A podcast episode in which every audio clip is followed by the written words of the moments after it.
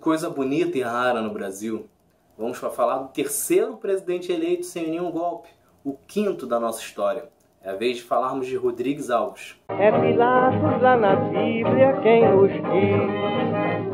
E também faleceu por ter pescoço o infeliz autor da guilhotina de Paris. Governo Rodrigues Alves foi o responsável por adquirir o Acre, adicionando região ao território brasileiro. Só que o fato mais marcante da sua gestão foi a revolta da vacina.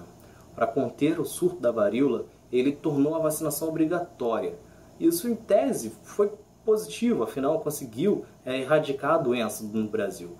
Porém, é, a forma que isso foi conduzida é, acabou trazendo consequências graves.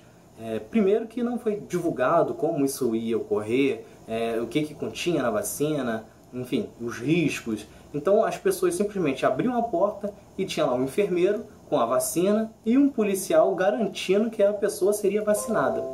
A, grande parte da população não aceitou isso, foram para as ruas, é, inclusive para que não fossem vacinadas, e contou inclusive com o apoio de uma escola militar na Praia Vermelha. Isso gerou uma revolta de grandes proporções e que foi contida pelo governo. Isso virou um banho de sangue, na qual 20 pessoas foram mortas e mais de 100 saíram feridas. A diferença de teoria e prática, mais uma vez, foi ruim para Rodrigues Alves. Isso porque ele, tinha, ele tinha a ideia de modernizar as grandes cidades, novamente em especial o Rio de Janeiro. Ele queria deixar um, uma, um aspecto mais europeu, e com isso ele alargou as cidades, fez tratamento de esgoto, é, melhorou a distribuição de água, a, a iluminação pública.